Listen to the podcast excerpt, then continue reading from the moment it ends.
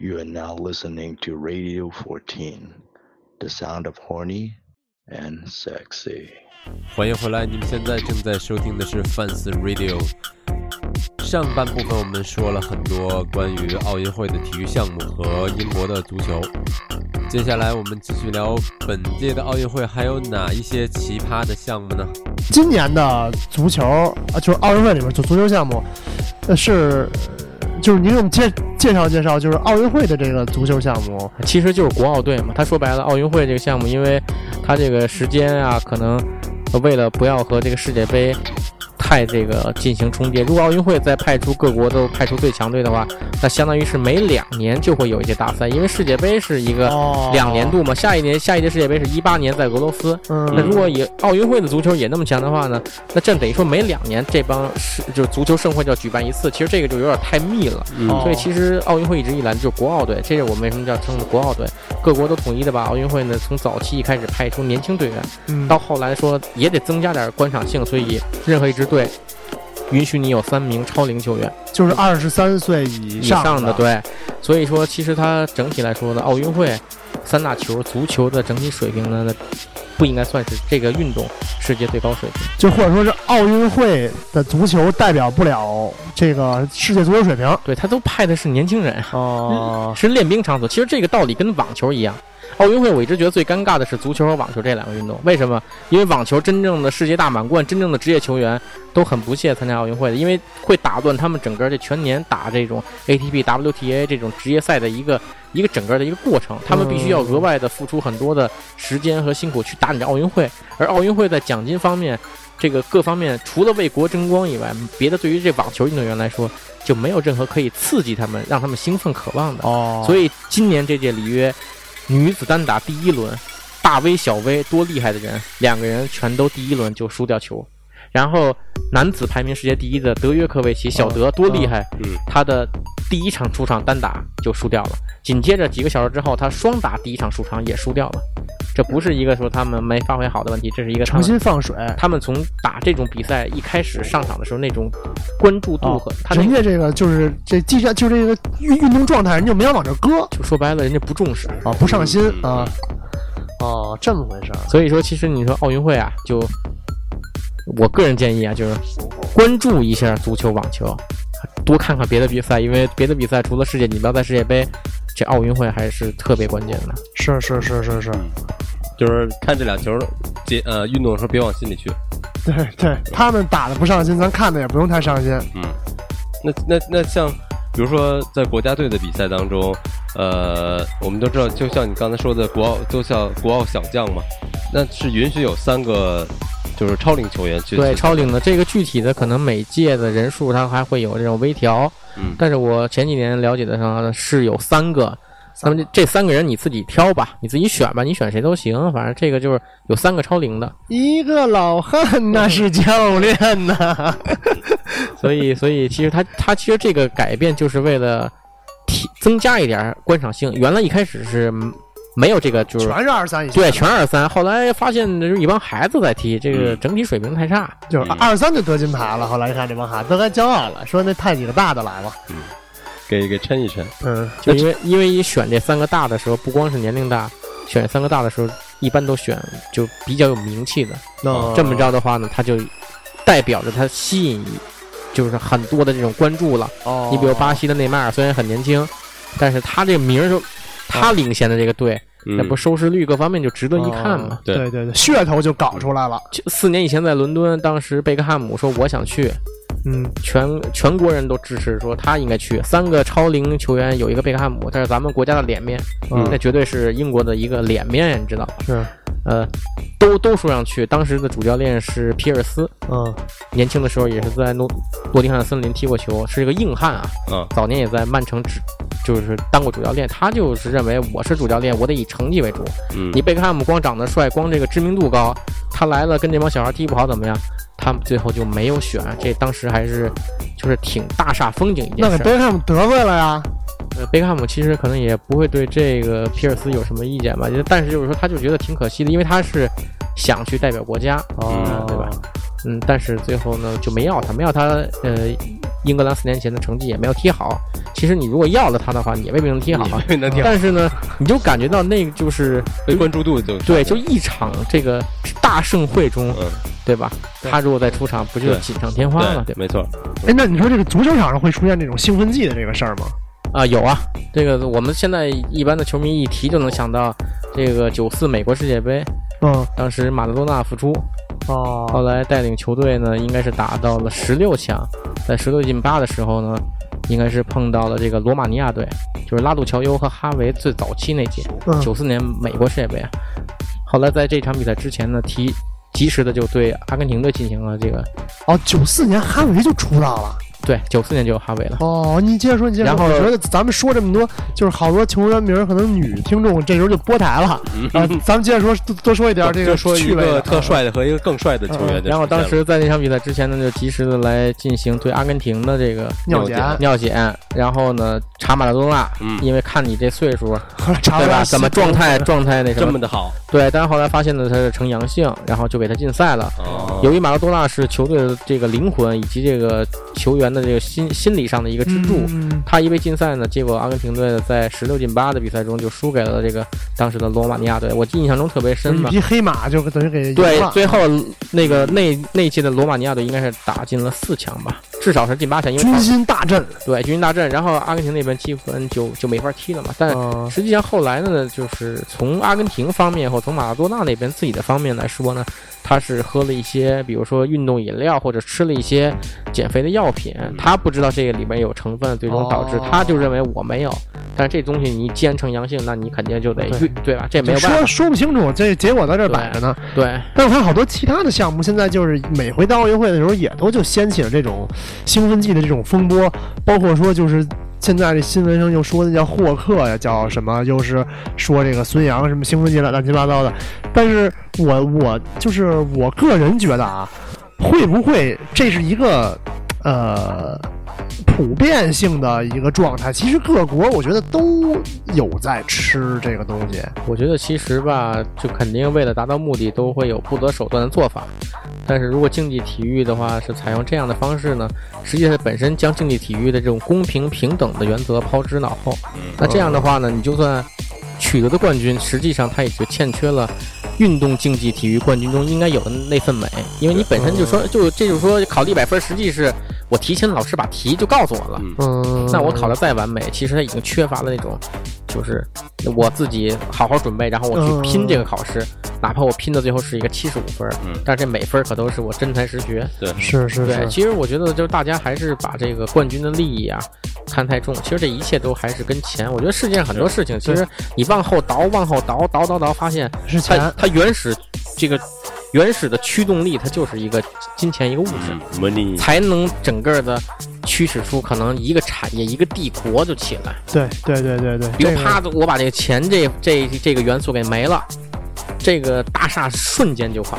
对，就是这样。我觉得，你比如说，像咱们觉得啊，这股市，啊，咱们比如说这个娱乐界，其实我觉得世界上任何东西，其实基本上都是这样，就是都不是说就把钱给弄完以后，国家这个组织形式就都不存在了啊，就确实是这样。所以所以所以说，你看，所以说他为了这个能够拿到冠军，带来更多的这种经济效益。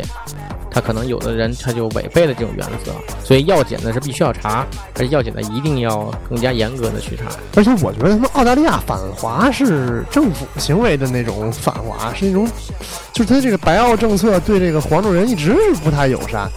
其实我一直觉得这个，呃，这个全世界范围内啊，有时候你说这个国家对中国不太友好啊，或者说这个明星对中国不太友好，呃，我觉得其实这都很正常啊，因为我们都知道，在这个呃西方国家，这个白人黑人之间的这种呃这种矛盾也好，或者说带引号的矛盾也好，这是永远不可调和，没有一个白人会会会发自内心呢，从他很小的时候就会。去喜爱这个黑人，他他嗯都是需要随着后天的自己这个个人的文化素质的提高，他嗯对于这个种族之间的这种历史和这种关系，嗯，他去有一定认识质。提高了。对，但是你说如果本身就是他们俩是个孩子，他色儿就不一样，他能一样吗？猩猩和猴儿非得放一块儿，他绝对掐对不对？它本身它是很正常的，所以我觉得有时候一些外国人他出于各种不同的目的，对于咱们中国进行一方面的言语上的一些挑衅也好，或者攻击也好，其实我觉得咱们大国应该有大国的风范，大国的风范、大国的气度。对因为你说什么耍嘴皮子没用，咱们看综合实力，咱们在呃国家的话看咱们国家的综合实力。那么体育赛事，咱们在赛场上说话。中国这些年，无论是整个综合国力，还是整个的这个呃这个整个国家的这种面貌啊，我们出国这十几年，我们都感觉到很很明显啊。出国头五年，你作为中国人在英国是会会被人偶尔歧视的，那真的会吗？真的会，他们就觉得你是来自于一个落后国家。来自于一个哦比较差的国家，他们就有时候会生气的说：“你怎么连英文都说不好？你你还是回你国家去吧。”他就认为你是一种落后的代表。不行啊！你跟他这么说，那他也听，那他也听，不去啊！那他也听，那他也听，那他也听不懂。是是是，哎然后，然后接下来这些年，中国的强大其实是我们在国外的当时的一些人的感受颇深，因为人家会对你非常尊敬。现在在出国的人，你作为中国人啊，你再出国的话，你外国人就是英国人来说啊，因为我不知道其他国家怎么样，就是英国人来说，他们很少会对你有这种歧视的眼光了，因为他们已经把你认同为是世界上一个强国的公民。哦，那他们要看越南的人，看这个东南亚那些瘦瘦小小、皮肤黝黑的那种，比如缅甸的人，嗯，他们就跟看你中国人是不一样的。不一样了。对嗯，那这还真是，咱们确实也沾了这个国家强大的光。不过这这几年确实是啊，就是我今天看一个东西，他们就就在说，呃，把金牌看特特别重的国家，其实是心理自卑的一种表现，就包括说。呃，以前的这些将政治和这个奥运会挂钩，以及说这种举国体制，咱们曾经也经经历过这种东西，就是举国体制去搞这个奥运会，就是奖牌至上。这个时候，这个确实是一个自卑的心理在作祟。但是从这个越来越多的这个年头往后，随着国家的强大，国人心里明显是自信的，就好像说这个呃那会儿那个李宁参加这个东京奥运会的时候，他这个所有全国人全国人民十几亿人全都盯着这个电视机，他要去冲击金牌，但是他摔了，然后他这个是起来的时候，就是他摔了，这金牌肯定就没没有戏了，因为人家日本的选手啦，什么苏联的选手、美国选手都在那儿虎视眈眈呢，摔了以后没有戏了，但是。就是他李宁起来的时候，就是特别无奈也好，还是怎么着，就他嘴角就是笑了一下，觉得我操，这回可能完了，然后就笑了一下。然后等李宁回国的时候，全国人民就说：“操，你他妈有脸吗？那意思，你都摔了，你还笑啊？”有人给他寄来绳子，就是你上吊去了；有人寄来刀片，就是你家割腕自杀吧，就你就没有你没有脸了，你完蛋了啊！你你你你废了。啊，就是都他妈这样，你还笑？其实这个就是极度的这个国民有一个自卑的表现，需要在世界的面前得到认同，就好像坏孩子去捣乱，希望得到喜欢的女孩和老师的那种关注一样。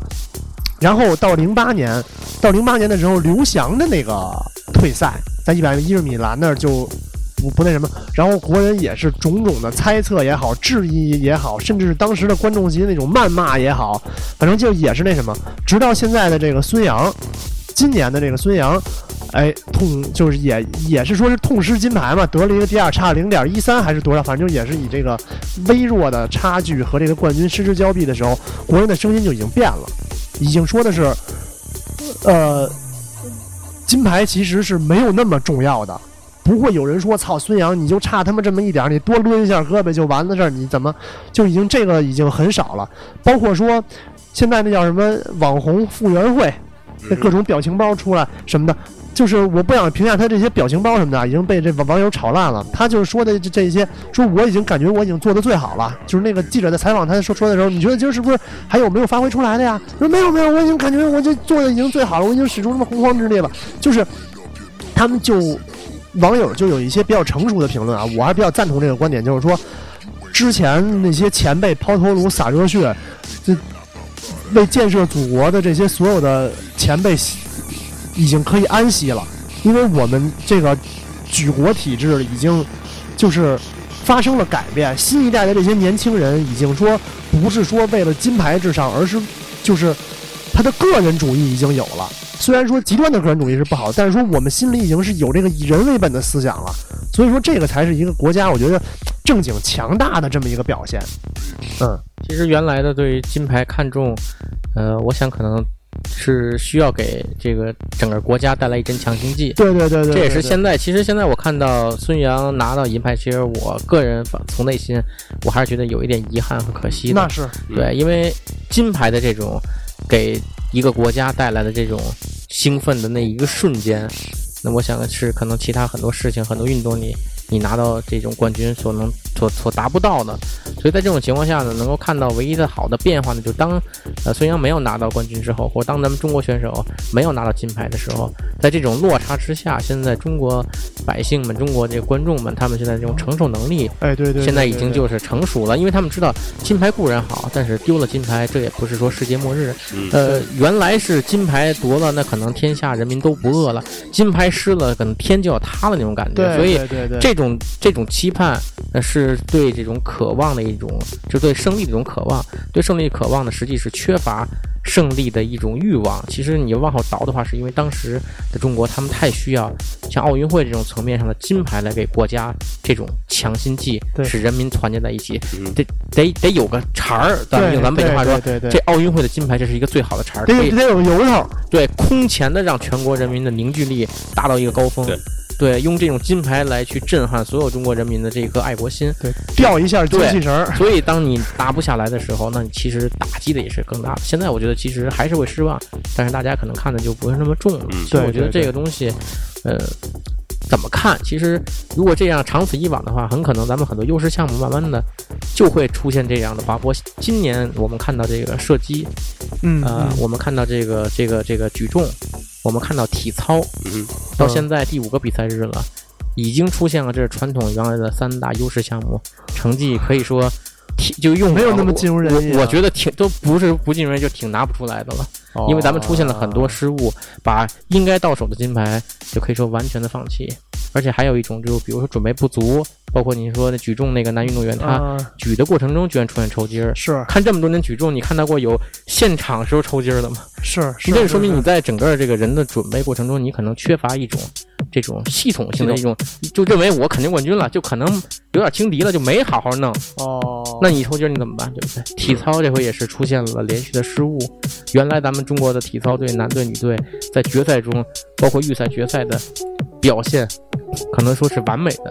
现在你会看到，咱们有这种落地的时候的严重的失误，跨分大步出界，这是一个心理上的一个一个问题。咱们也出现这种，呃，昨天女团决赛出现了这个高低杠的吊杠，在哦在团体决赛中，中国队的强传统强项高低杠出现了吊杠，这不是说队员的这个水平有什么，他们是这种心理。那这个心理，那你在赛前的准备工作是不是因为现在随着中国越来越强大，人们对这个金牌的这种看看法越来越不是那么看重强强烈的时候，嗯嗯嗯。导致运动员他们自己的这个赛前的这种这种准备是不是也就轻松了一点呀、哦，所以其实是有关的。如果是是，如果一旦说强调咱们中国把这个金牌看淡，老百姓是可以这样做，但是不是对运动员其实有不好的想法？而且咱们要关注今年的羽毛球、乒乓球，嗯在现在射击有牌丢掉，举重有牌丢掉，体操有牌丢掉情况下，如果现在这个乒乓球和羽毛球再有这种失牌的话，我想这不是一个，就是说这其实并不是一件好事，因为成绩下降嘛。可能体育总局领导就该换一批了从上到下都得换，因为是啊，四年你在练，对吧？哦你我可以允许你，就是跟人家其他强国比的时候，天生的这种素质上的不足、先天的不足，咱们输。但是你不能以一种，比如说，一种比如说一些特别特别不应该有的一种失误，对对，从轻敌就是你主观上战战术上的嗯失误，包括队员的这种身体状况的失误，那你为什么不做好一个很好的一种一种准备呢？是准备不足，说明你认为你这轻松能拿下，这就是你的意志力就是出现问题了。是，但是其实我我觉得，如果现在就这这回要是说太过不去了，可能说这个这个习大大就跟那个《阳光灿烂的日子》里面冯小刚演那老师似的，跟那帮下面都做体育总局领导，习大大说这是谁干的谁干的？谁？其实也是，就是咱们没有想到啊，咱们刚才说的三大优势项目，呃，一方面是咱们这回可能有一些地方做的并不是准备特别充足，嗯是有这个提高的，有这个改善的空间的。但是你必须要客观的看到另外一方面啊，辩证法。为什么这三个项目会丢花？是因为这三个项目咱们中国这个优势现在已经慢慢的去减少。你比如说举重，举重在最近五年横空出世的男子的朝鲜运动员，哦，就朝鲜这个男子举重现在出来之后就跟咱争金牌的，不是咱们就是人朝鲜人，就就出了这么几个，就号称跟神人一样，因为他们就不知为什么，原来这个国家可能男子举重就没有人，哦，但突然就出现这么几个神神童也好，他就把这几个项目就跟咱们顶着干，哦然后嗯，到了这个女子这边，除了朝鲜，现在泰国的这个举重。哦，女子举重，现在咱们这届杯赛女子四十八公斤，咱们中国就没派人去，不知是怎么样的安排。这个级别咱们就没派人去，冠军是金牌是泰国的。泰国然后到五十三公斤女子的时候，咱们因为第一把挺举当时是被判嗯举起来之后，咱们认为成功了，但实际上裁判后来改判，认为咱们曲臂犯规，哦，给咱们抹了。抹了成绩之后，咱们不知道又把这个成绩给往上报了三公斤，就等于报了这个队员的去冲自己的极限的这个把数。嗯，一回来才知道第一把给判为失误，那公斤又涨到一百二十六公斤了，那必须得去举，后两把就没举成功，最后等于说是抓举成绩零，连个牌都没有。哦，这个项目冠军也是泰国，这是咱们说举重，那你说射击，你看这回把咱们手筋给生生的丢了。给给憋下去的是美国十九岁一孩子，嗯哦，以前年年那个首军都是杜丽拿的那个射击的第一块金就是，女子十米气步枪，对对对对对，就是女子十米，气步枪，它还不是手枪，它是长枪那种气步枪嘛。嗯嗯嗯这回是被一个十九岁的美国的一个一个一个也算是神童吧。我想说的这点就是说，咱们这个其实这三个强势项目这回成绩不好，不是说也不光是说咱们自己准备不足或怎么样一些各种问题，这在咱们可能稍微准备没有原来足的情况下，与此同时，其他各国这几个项目也在飞速的进步。有点这种逆水行舟只要这个意思，对，只就是说是现在你只要有一点失误，金牌你就得丢，因为人家都都追得很急。哦，所以说这个东西确实就是一种竞技嘛，你也感觉那种竞技。对对对，你你你既然是这样，那你就会受到这种竞技的这种被被人战胜的这种这种惩罚。是好吧，那我们先听一首歌，Smoke Some Weed Ice Cube。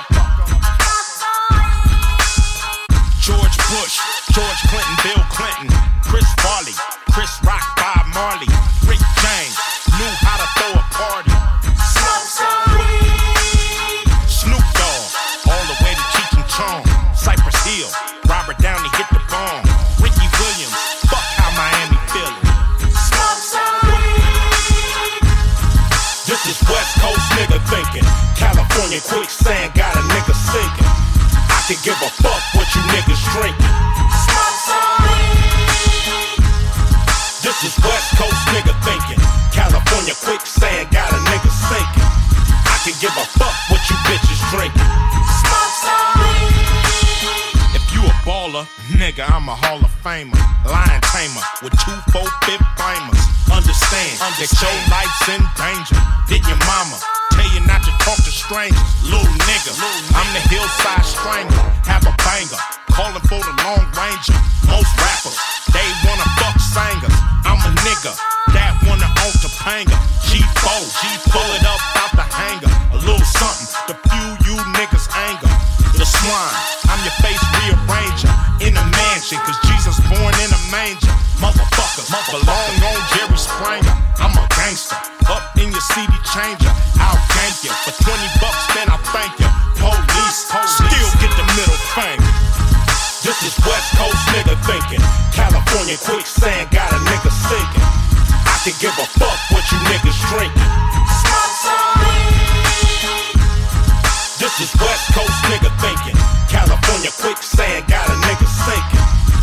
give a fuck what you bitches drinking. Little niggas, don't try this at home. Mama in the bathroom, leave her ass alone. Cause she probably taking chronic straight to the dome. Go play your little fucker, stop being grown. Dave Chappelle, 50 million and a throne. With a big Zulu bitch, nigga getting blown. Watch your tone, if you wear copper tone. Go back to Africa, used to be a theme song. I'm in the zone, do anybody got a zone? I ain't your papa, but daddy is a rolling stone. Use a clone who don't know the shit you on, unless it's on a motherfucking green tone. I'm in the throne with two bottles of Patron. You need a loan to fuck with the family stone. Nigga gone, tell him Ice Cube is home. Gorilla niggas, here come King Kong. This is West Coast nigga thinking. California quicksand got a nigga sinking. I can give a fuck what you niggas drinking. This is West Coast nigga thinking. California quicksand Can give a fuck what you bitches drinking. Ice Cube, motherfucker. West Coast, motherfucker. Motherfucker. Smoke some weed.